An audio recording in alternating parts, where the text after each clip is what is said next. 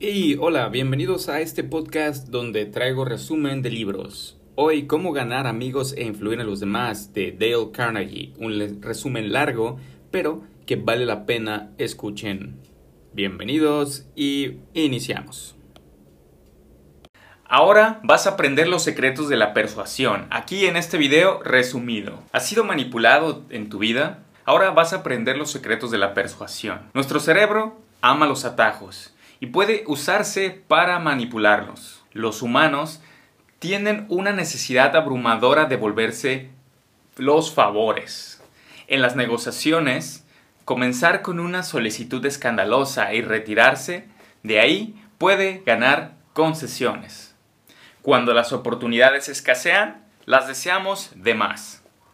Prohibir algo lo hace muy deseable. Queremos ser fieles a nuestra palabra, Cuanto más tengamos que trabajar para obtener algo, más lo valoramos. Cuando más estamos seguros, buscamos pruebas sociales. Las personas que son similares a nosotros pueden influir mucho en nuestras elecciones. Cumplimos con las personas que nos gustan y es fácil para algunas personas hacer que nos gusten. Obedecemos a la autoridad sin ninguna duda y los simples símbolos de autoridad ya pueden ganar nuestro cumplimiento. Iniciamos con esto. ¿Alguna vez has sido manipulado en tu vida? ¿Te ha sucedido?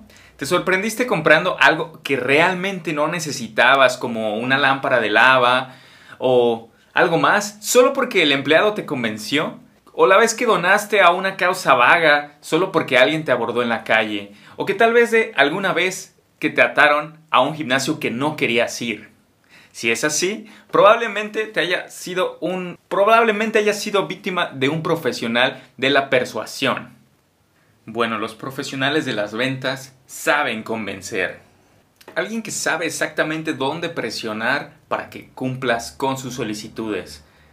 Estás de suerte, el autor Robert Caldini ha pasado por todo eso y aquí te lo va a decir. Siempre se sintió como un idiota, alguien que es demasiado fácil engañar y manipular, pero durante toda su carrera se preguntaba el por qué. ¿Por qué esas personas cumplen con la actitud de los demás? Ha llevado a cabo varios experimentos sobre el tema, pero también ha reunido datos a través de entrevistas a profesionales de cumplimiento, así como al verlos practicar su oficio. Entonces, ¿cómo te ayuda a esto? Estos parpadeos, estos resúmenes, después de ver este video, lograrás no solamente leer a esas personas que se están manipulando, sino defenderte y algunas técnicas que también vas a poder utilizar para convencer, para persuadir a los demás. Lo importante de aquí es aprenderás cuáles son las palabras mágicas para poder saltarte las filas. ¿Por qué debes de tener cuidado con las personas que te hacen favores que no deseas? ¿Cómo convertir a los adoradores del sol en guerreros de buena fe de la justicia? Nuestro cerebro ama los atajos y puede usarse para manipularlos. Las madres pavo, por ejemplo, son maravillosos, cariñosas y protectoras con sus crías.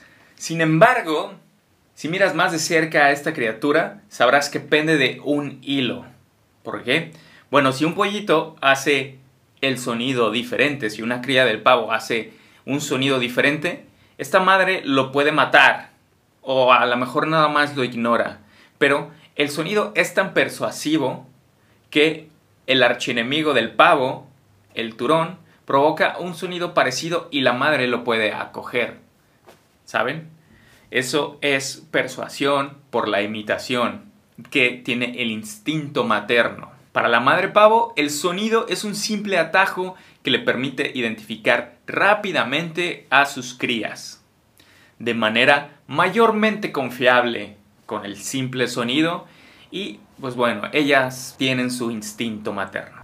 Pero el hecho es que nosotros también usamos atajos psicológicos.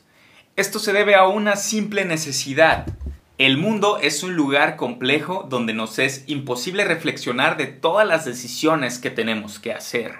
Por lo tanto, utilizamos atajos rápidos y la mayoría de las veces nos sirve bien. Un ejemplo de este atajo es que estamos más dispuestos a ayudar a esas personas que nos dan una razón, a veces o la mayoría cualquier razón.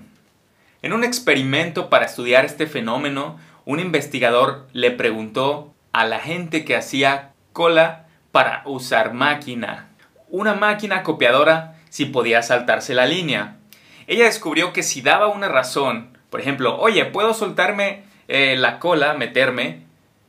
Más preocupante aún, así como los científicos pueden engañar a un pavo para que sirva de madre a un turón de peluche, los llamados profesionales del cumplimiento, como anunciantes, vendedoras y estafadoras, pueden engañarnos para que usemos nuestros atajos en contra de nuestros propios intereses. Por lo general, hacen esto que cumplamos con sus demandas, como por ejemplo comprar un producto. Un ejemplo es el acceso directo. Precio indica calidad, que se usa comúnmente. La gente generalmente asume que los artículos caros son de mayor calidad que los baratos. Y aunque este atajo a menudo es el menos parcialmente preciso, un vendedor astuto podría usarlo en contra de nosotros. Por ejemplo, ¿Sabía que las tiendas de souvenirs a menudo venden productos impopulares aumentando o reduciendo sus precios? Dado que lidiar con las complejidades de la vida significa tener que depender de atajos como andar en automático y debemos identificarnos y defendernos de esos manipuladores que nos engañarán para que usemos esos atajos erróneamente, para que no parezcamos tontos como la pobre madre pavo lo siguiente del resumen son seis principios psicológicos que usamos como atajo y que pueden ser explotados para persuadir, reciprocidad, escasez, consistencia, prueba social, simpatía y autoridad. Grábense esas palabras que son muy importantes. Si quieres que otros te hagan favores, muestra tu aprecio con frecuencia y haz que se sientan importantes. Uno de los impulsores más fuertes del comportamiento humano es el deseo por ser apreciado por los demás. A todos nos gusta que nos feliciten y queremos escuchar que estamos haciendo un buen trabajo. Algunas personas incluso afirman que toda civilización se basa en la última instancia del deseo del ser importante. Nuestro anhelo de aprobación y alabanza nos hace escalar las montañas más altas escribir novelas y encontrar compañías multimillonarias. Nadie es inmune a este anhelo de importancia y aprecio. Considera a que incluso George Washington era parcial al tener su título poderío, el presidente de los Estados Unidos. Él quería ser reconocido. Pero no necesita darle a alguien un título elegante para mostrar tu aprecio. Es suficiente usar frases como gracias y lo siento el tiempo, el elogio, tiene que ser sincero y honesto. No bañes a las personas con halagos falsos o verás que ellos se dan cuenta. En cambio, deja de pensar en ti por un momento y concéntrate en los puntos buenos que tienes por delante. Asegúrate que la otra persona se sienta importante para entrar en la mentalidad correcta. Trata de pensar como Ralph Waldo Emerson, quien dijo, que cada persona que conocía era superior a él en ciertas formas, por lo que siempre había algo que aprender y apreciar de otras personas. Piensa en la regla de oro, trata a los demás como quieras que te traten. La próxima vez que veas a un empleado de servicio cansado, aburrido, subestimado, trata de entenderlo, trata de ponerse al lugar el autor, por ejemplo, una vez quiso animar a un empleado del, correo postal que estaba aburrido. Ciertamente desearía tener tu melena, le dijo. Ante este cumplido, la cara del empleado de correo se iluminó de inmediato y mantuvieron una conversación agradable. Deja pequeñas chispas de apreciación como esta y ve cómo se sorprende la gente, cómo reacciona positivamente cuando alimentas su hambre de reconocimiento. Pronto te convertirás a alguien que a otros les gusta y con el que disfrutan trabajar. A lo mejor todo el mundo tendrá un impacto positivo en las personas que te rodean. ¿Quieres causar una buena primera impresión? Sonríe. Érase una vez un corredor de la bolsa de Wall Street llamado William B. Stanhart. Decidió probar algo nuevo siguiendo el consejo de Napoleón, digo, de Dale Carnegie. Anteriormente, un grullón notorio que rara vez sonreía en su vida profesional, se comprometió a simplemente sonreír más, dando una charla en el espejo cada mañana para comenzar su experimento. Comenzó el día saludando a su esposa con una sonrisa, luego sonriendo al portero de su edificio, luego al cajero, luego a los comerciantes del piso y luego a sus colegas de la oficina. El resultado, la gente comenzó a devolver la sonrisa. Él dijo que había habido más felicidad los primeros meses del experimento que en todo el año anterior. Además, descubrió que en el trabajo las quejas eran más fáciles de manejar, lo que, bueno, le traía más ingresos que antes. En resumen, era un hombre más rico y más feliz, y todo con la sonrisa. Una sonrisa puede recorrerse un largo camino. Si alguien que acabamos de conocer sonríe, tendemos a automáticamente sonreír. La sonrisa de un bebé, por ejemplo, nos hace sentir cálidos y confusos por dentro, al igual que ver a un perro moviendo la cola por puro placer de vernos. Entonces, si quieres hacerte al instante agradable con alguien, muéstrale que estás feliz y verlo con una sonrisa. Cuando alguien que está feliz no lo puede evitar, entonces comparte esa sonrisa y vamos a estar felices y ellos también. Y como si esto no fuera un beneficio lo suficientemente grande, los psicólogos también han descubierto un efecto secundario de la sonrisa. Parece que la conexión entre emociones positivas y la sonrisa es una calle de sentido único. Sonreír constantemente conduce a emociones positivas y así como las emociones pueden conducir a la sonrisa, bueno, viceversa. En otras palabras, a pesar de que una sonrisa no cuesta nada, puedes usarla para levantarte el ánimo y además, bueno, qué ganga. Si deseas sonreír más pero no tienes ganas simplemente, intenta forzarte. Silba o canta o tararea una melodía. Actúa como si ya estuvieras alegre y pronto te sentirás más feliz. El nombre de una persona es el sonido más dulce que conocen. Jim Farley perdió a su padre a los 10 años Siendo el niño más viejo de la familia, fue a trabajar una fábrica de ladrillos para ayudar a pagar las cuentas. A pesar de que nunca recibió mucha educación, cuando tenía 46 años era director general de correos y presidente del Comité Nacional Demócrata. Entonces, ¿cuál era su secreto de éxito? Farley se dio cuenta desde el principio de que las personas se preocupan más por su propio nombre que todos los demás nombres combinados en el mundo. Recordar y usar el nombre de una persona era una forma sutil pero poderosa de conquistarla, y esto era algo en lo que Farley era extraordinariamente experto. Cuando el autor le preguntó si era cierto que podía recordar los primeros 10.000 personas, Farley lo corrigió diciendo que podía llamar a 50.000 personas por su nombre. Del mismo modo, Theodore Roosevelt, popular entre todo su personal porque él tenía la costumbre de saludarlos a todos por sus nombres. También deliberadamente hizo tiempo para escucharlos e intentó recordar lo que dijeron para poder consultarlo. Más tarde, al hacer esto, mostró a otros su aprecio y recibió mucho a cambio. Por lo tanto, para ganar el favor de alguien, asegúrate de recordar su nombre y usarlo en la conversación con frecuencia. ¿Cómo?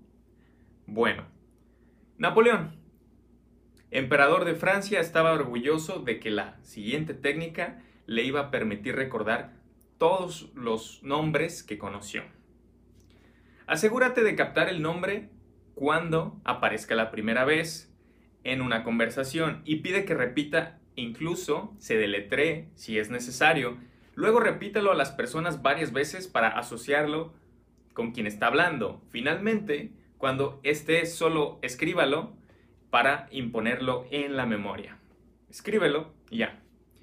No necesitas detenerse para recordar el nombre de otra persona. El autor tenía la costumbre de averiguar los cumpleaños de las personas que conocía para poder enviarles una carta o un telegrama para felicitarlos.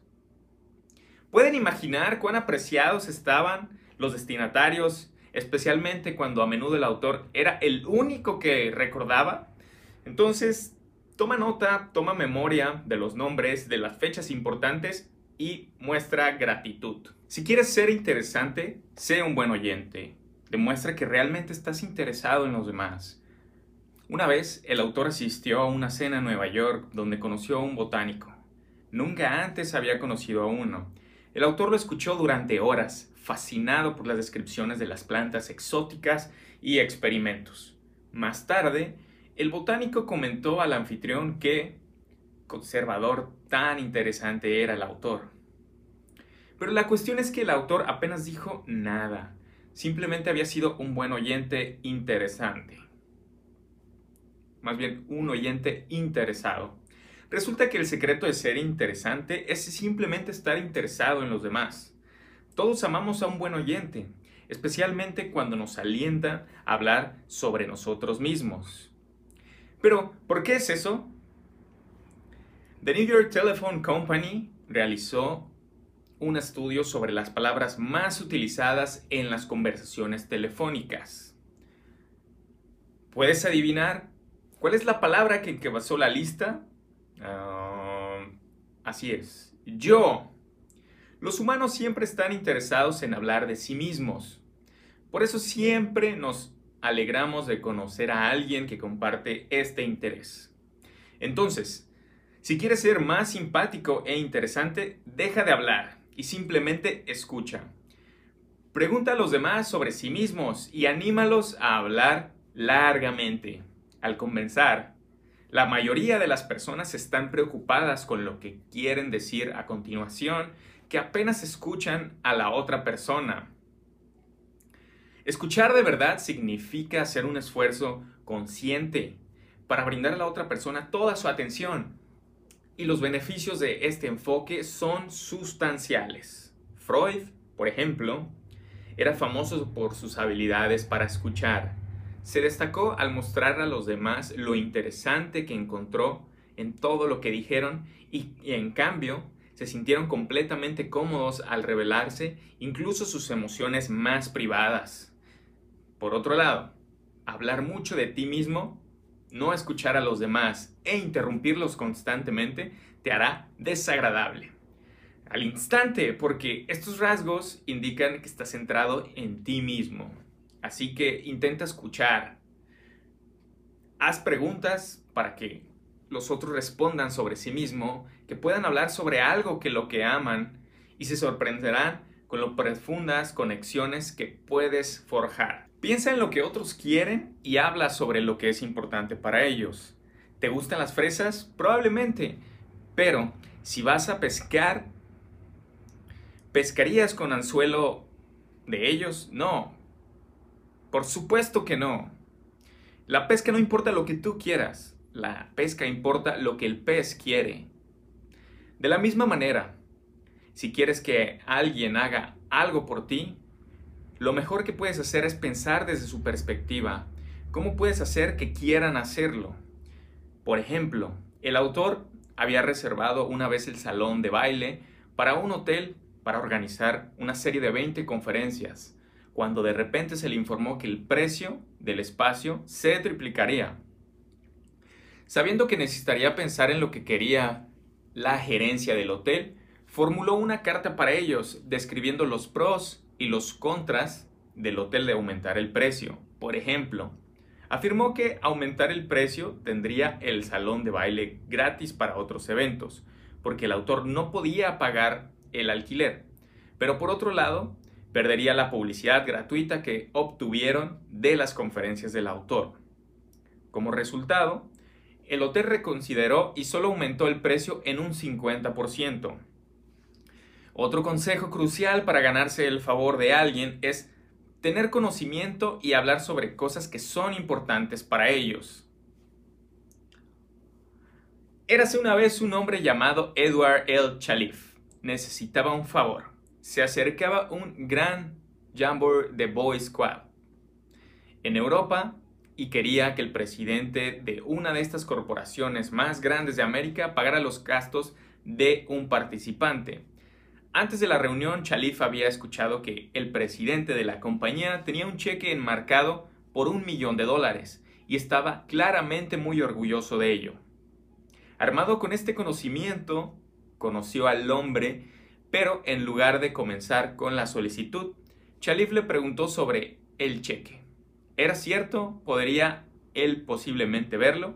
Seguro que le encantaría poder decirle a los Boy Scouts que había visto un cheque real por un millón de dólares. El presidente de la compañía cumplió con gusto, felizmente viéndolo a contar la historia del cheque.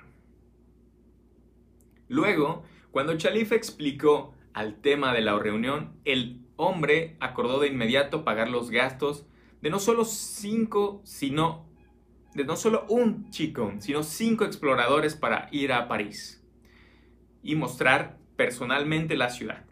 Como puedes ver, las personas se encariñan mucho con quienes hablan de cosas que les interesan, como sus trabajos, sus pasatiempos o cheques de un millón de dólares. Como otro ejemplo, considera a Roosevelt. Cada vez que estaba a punto de conocer una persona, se preparaba a fondo para la reunión, leyendo todo lo que podía sobre los intereses de esta persona. Entendió que la ruta hacia las buenas gracias de alguien es hablar de las cosas que más valoran. Y si no estás seguro de lo que le interesa a otra persona, recuerda que hay un tema al que todos están interesados y son ellos mismos. Como dijo Benjamin Disraeli, hablen con la gente sobre sí mismos y escucharán durante horas. Evita todos los argumentos que no se pueden ganar. Un hombre llamado Patrick O'Hare asistió una vez a las clases del autor. Era vendedor de White Motor Trucks y muy propenso a discutir. De hecho, disfrutaba de una buena pelea. Si un cliente dijo algo ofensivo sobre sus camiones, O'Hare pronto lo lanzaba, se lanzaba a una descripción, a una discusión agresiva, que generalmente ganaba para su gran satisfacción. Pero el problema era que, a pesar de estas victorias, los clientes en realidad no estaban comprando sus camiones. Verás, discutir contra una persona realmente no tiene mucho sentido. Si pierdes, pierdes el argumento. Si ganas, la otra persona se resentirá por haber herido su orgullo, por lo que aún no habrás ganado nada de verdad. Nueve de cada diez veces el argumento solo hará que la otra persona esté más arraigada a su postura de lo que estaba antes. Por lo tanto, la única solución es evitar tales disputas desde el principio. Entonces, la próxima vez que te encuentres en una posición a tus ideas, no empieces a discutir para reforzar tus puntos de vista, sino trata de aceptar el desacuerdo como algo positivo que te brinda una nueva perspectiva. Después de todo, si dos personas siempre están de acuerdo en todo, entonces una de ellas es prescindible. Además, asegúrate de desconfiar de la primera respuesta que brotas, ya que generalmente es instintivamente defensiva. Y hagas lo que hagas, controla tu temperamento. Escucha lo que tu oponente tiene que decir sin resistencia ni protesta y promete examinar cuidadosamente tus pensamientos.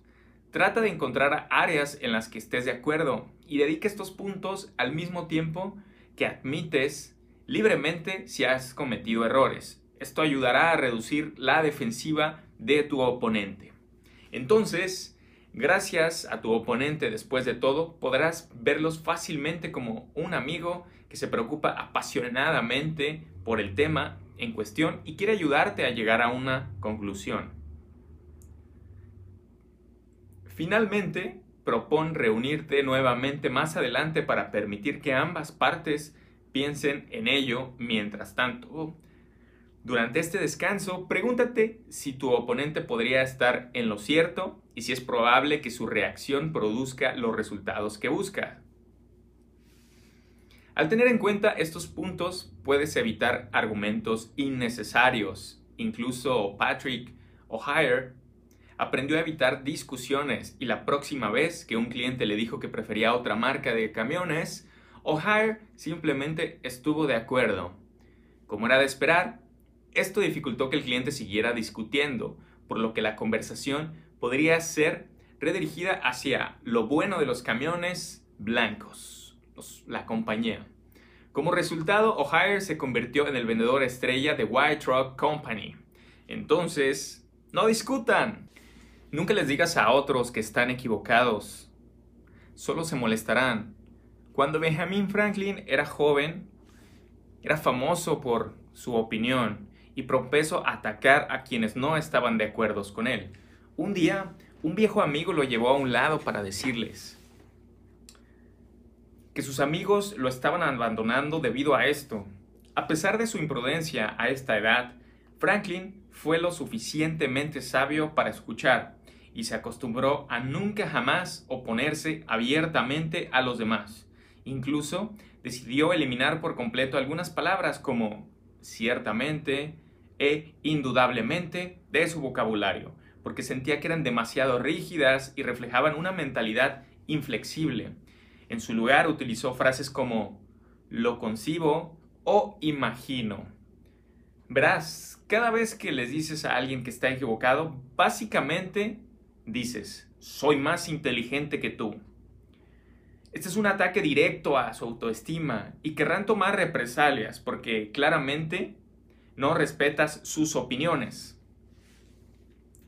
Entonces, cuando quieras expresar tu opinión sobre las otras opiniones, toma en cuenta una página del libro de Benjamin Franklin y evita términos absolutos, está claro que, o obviamente, o el caso es. Esto telegrafiaría en el mensaje como soy más inteligente que usted. E incluso si lo hace usted, piensa más inteligente, nunca debe mostrar abiertamente esta mentalidad, nunca te sientas más.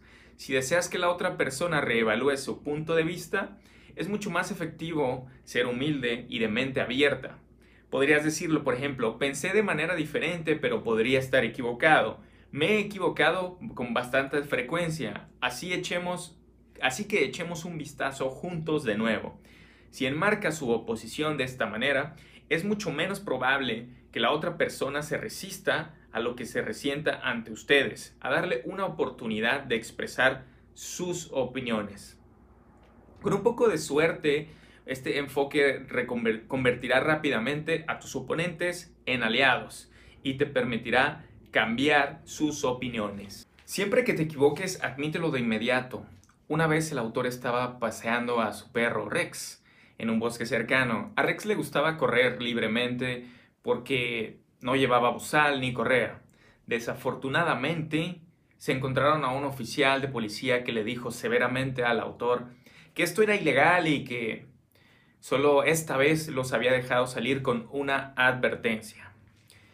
El autor obedeció, pero a Rex no le gustó el, el bozal, así que pronto volvieron a sus viejas costumbres. Fue entonces cuando el mismo oficial los atrapó nuevamente. Esta vez, esta vez, incluso antes de que el oficial abriera la boca, el propio autor expresó lo mucho, mucho que lo sentía y lo inaceptable que era su fechoría. Normalmente el oficial probablemente habría estado enojado y le dio una multa, pero gracias a esta admisión directa de culpa, hizo lo contrario. El oficial comenzó a argumentar que el perrito realmente no estaba lastimando a nadie. Aceptó las disculpas de Carnegie y dejó que ellos continuaran con su camino. La verdad es que todos cometemos errores y cada vez que lo haces y alguien está a punto de regañarte por ello, hay una manera fácil de robarle esto. Admite tu error rápidamente. Esto ayuda porque la otra persona, sin duda, planeaba reforzar su propia autoestima al criticarlo por su error, a criticarte. Pero el momento en que admites la culpa, la situación cambia por completo. Ahora, para sentirse importantes, ya no pueden atacarte, sino deben mostrarte generosidad al perdonarte. Esto es exactamente lo que hizo que el oficial de policía fuera tan indulgente con el ejemplo de Rex en el parque, en el bosque. Esta vez, la próxima vez que te des cuenta de que estás equivocado, admítelo con entusiasmo. Producirás mejores resultados y encontrarás que en realidad es mucho más agradable tener que defenderse cuando la otra persona señala su error. Para ser convincente, comienza de manera amigable y haz que otros digan sí la mayoría de veces, lo más que puedas. En 1915, Rockefeller Jr. fue uno de los hombres más odiados en todo el estado de Colorado. Los mineros de Fuel and Iron Company, que controlaba Rockefeller, habían estado en huelga durante más de dos años por salarios más altos. Los resultados fueron trágicos. Se desplegaron tropas y se disparó a los huelguistas. Entonces, cuando Rockefeller tuvo que dirigirse a los representantes de los huelguistas, debió haber perdido la idea de que podía ganarse a las personas que solo unos días antes querían verlo ahorcado. Eligió una estrategia simple, amabilidad. Su discurso brilló con ella. Él enfatizó cuán orgulloso y feliz estaba de conocerlos y cómo fue un día importante en su vida. Habló de ellos como queridos amigos quien compartió muchos intereses. El resultado, los mineros volvieron a trabajar sin decir una palabra sobre los aumentos salariales por lo que habían luchado tan furiosamente. Como muestra este ejemplo, la amabilidad puede hacer que las personas cambien de opinión. Mucho más eficacia que las bravocunadas y la furia. Por lo que. Por lo que comienza a. Otra técnica importante de persuasión es hacer que la gente diga sí desde el principio. Comienza enfatizando todos los puntos en los que estás de acuerdo con la persona y haz preguntas que haga que diga sí mucho. Piénsalo como si estuvieras creando un impulso en una bola de billar. Será difícil para ellos revertir el rumbo después de todos esos sí. Por otro lado, debes evitar que la otra persona diga no, ya que serán extremadas, extremadamente reacios a retirarse de esta declaración una vez hecha. Y para las personas en ventas múltiples sí pueden traducirse en más ventas. Considera la historia de Eddie Snow, quien patrocinó alguno de los cursos del autor. El señor Snow estaba interesado en alquilar un arco en una tienda de casa, pero el empleado de ventas le dijo que esto no era posible. Sin embargo, el empleado comenzó a obtener algunos sí. Dice así, empleado, ¿Ha alquilado un arco antes? Snow, sí. Empleado.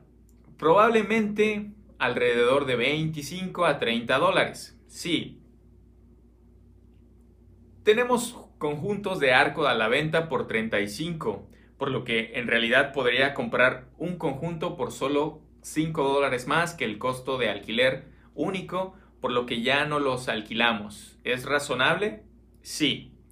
Snow no solo compró el arco, sino que también se convirtió en un cliente habitual de la tienda en cuestión. Entonces, la próxima vez que tenga ganas de decir a alguien que está equivocado, comienza de manera amigable y haz una pregunta amable que lo haga decir sí. Para cambiar a otros, comienza a elogiarlos. Produce continuamente elogios. Cuando William McKinley se postuló para presidente en el 86. 1896, un redactor de discursos le preparó uno al que sabía que generaría muchas críticas. El problema era que el escritor obviamente creía que el discurso era excelente. Así que McKinley necesitaba que se, que se volviera a escribir, pero no quería herir los sentimientos del hombre ni disminuir su entusiasmo. En lugar de comenzar con una negativa, McKinley comenzó a alabar, explicando lo que el discurso fue magnífico y que sería perfecto para muchas ocasiones. Pero para esta ocasión en particular se necesitaba un tipo de discurso diferente. El resultado de este comienzo suave fue que el entusiasmo del escritor de discursos no se redujo, pero así se fue a casa y reescribió el discurso siguiendo las sugerencias de McKinley. Esta historia demuestra una lección importante. al igual que un barbero hace sonar la cara de un hombre antes de afeitarse para que el procedimiento sea más cómodo, es más fácil para nosotros escuchar cosas desagradables después de recibir elogios. Ten en cuenta esto siempre que desees que alguien haga un cambio. Tampoco debes detenerte ante el elogio inicial. Asegúrate de alentar a la otra persona y elogiarla por cada mejora que haga, porque por pequeña que sea, esto la motivará y hará que le resulte fácil hacer el cambio que deseas. Considera la historia de Keith Roper, quien dirigía una imprenta. Un día vio un material de excepcional calidad que ha sido producido por un nuevo empleado.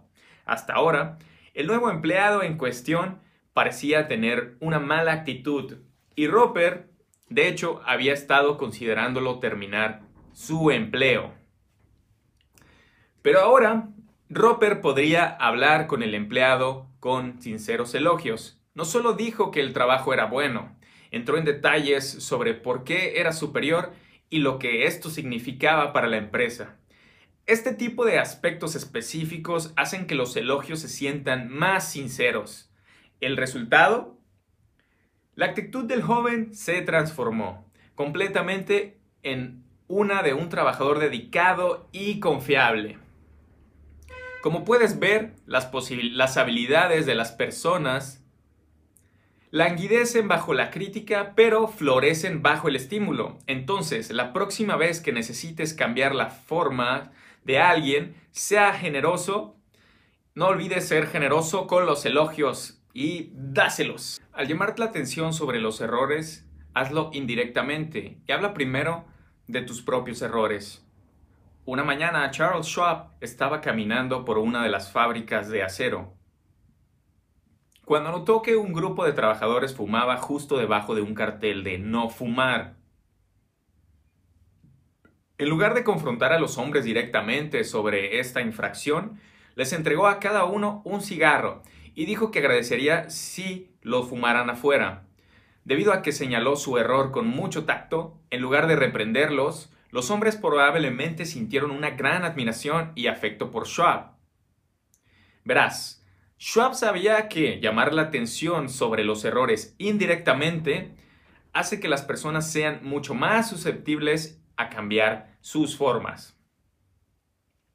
Para hacer esto, incluso cambios sutiles en lo que dice pueden ser suficientes la próxima vez que planees comenzar con elogios, pero luego diga, pero Continúa con la crítica. Piensa cómo podrías formular la crítica más suavemente con un y.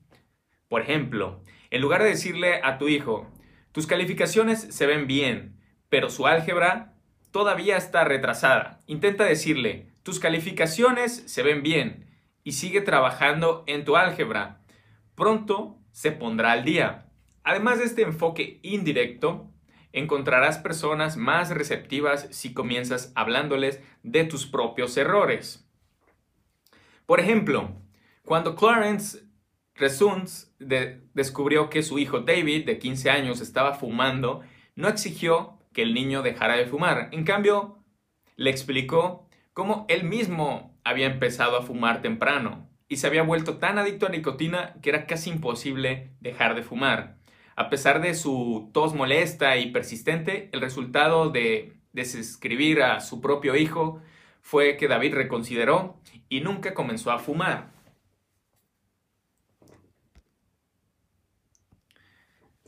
Y llegamos a la final del libro. La clave principal de esto es, para hacerte simpático, sonríe, escucha y recuerda los nombres de los demás. Las personas alenan el precio. Así que, dúchalas. Llegamos al final del libro, cómo influir en los demás. Para hacerte simpático, sonríe, escucha y recuerda los nombres de los demás. Las personas anhelan el aprecio. Así que habla de lo que es importante para ellas. Evita las discusiones. Nunca critiques a los demás esto te ayudará a salirte con la tuya. Si deseas que alguien cambie, sé generoso con tus elogios. Aliéntalos en su progreso. Admite tus propios errores abiertamente y solo llama la atención de otros indirectamente. Y bien amigos, llegamos al final del resumen Cómo ganar amigos e influir en los demás por Dale Carnegie, un libro que sin duda tienen que leer. Yo les pasé un resumen muy completo, pero es un resumen desde mi percepción. Hay cosas importantes que a lo mejor se me fueron a mí, pero yo les pasé lo más importante para mí. Si te ha gustado, has aguantado este video que ha sido el más largo que he subido a mi canal, por favor, comenta lo que quieras. ¿Sabes? Si te puede ayudar, házmelo saber. ¿Qué libros te gustaría que hiciera un resumen extenso o corto? Házmelo saber.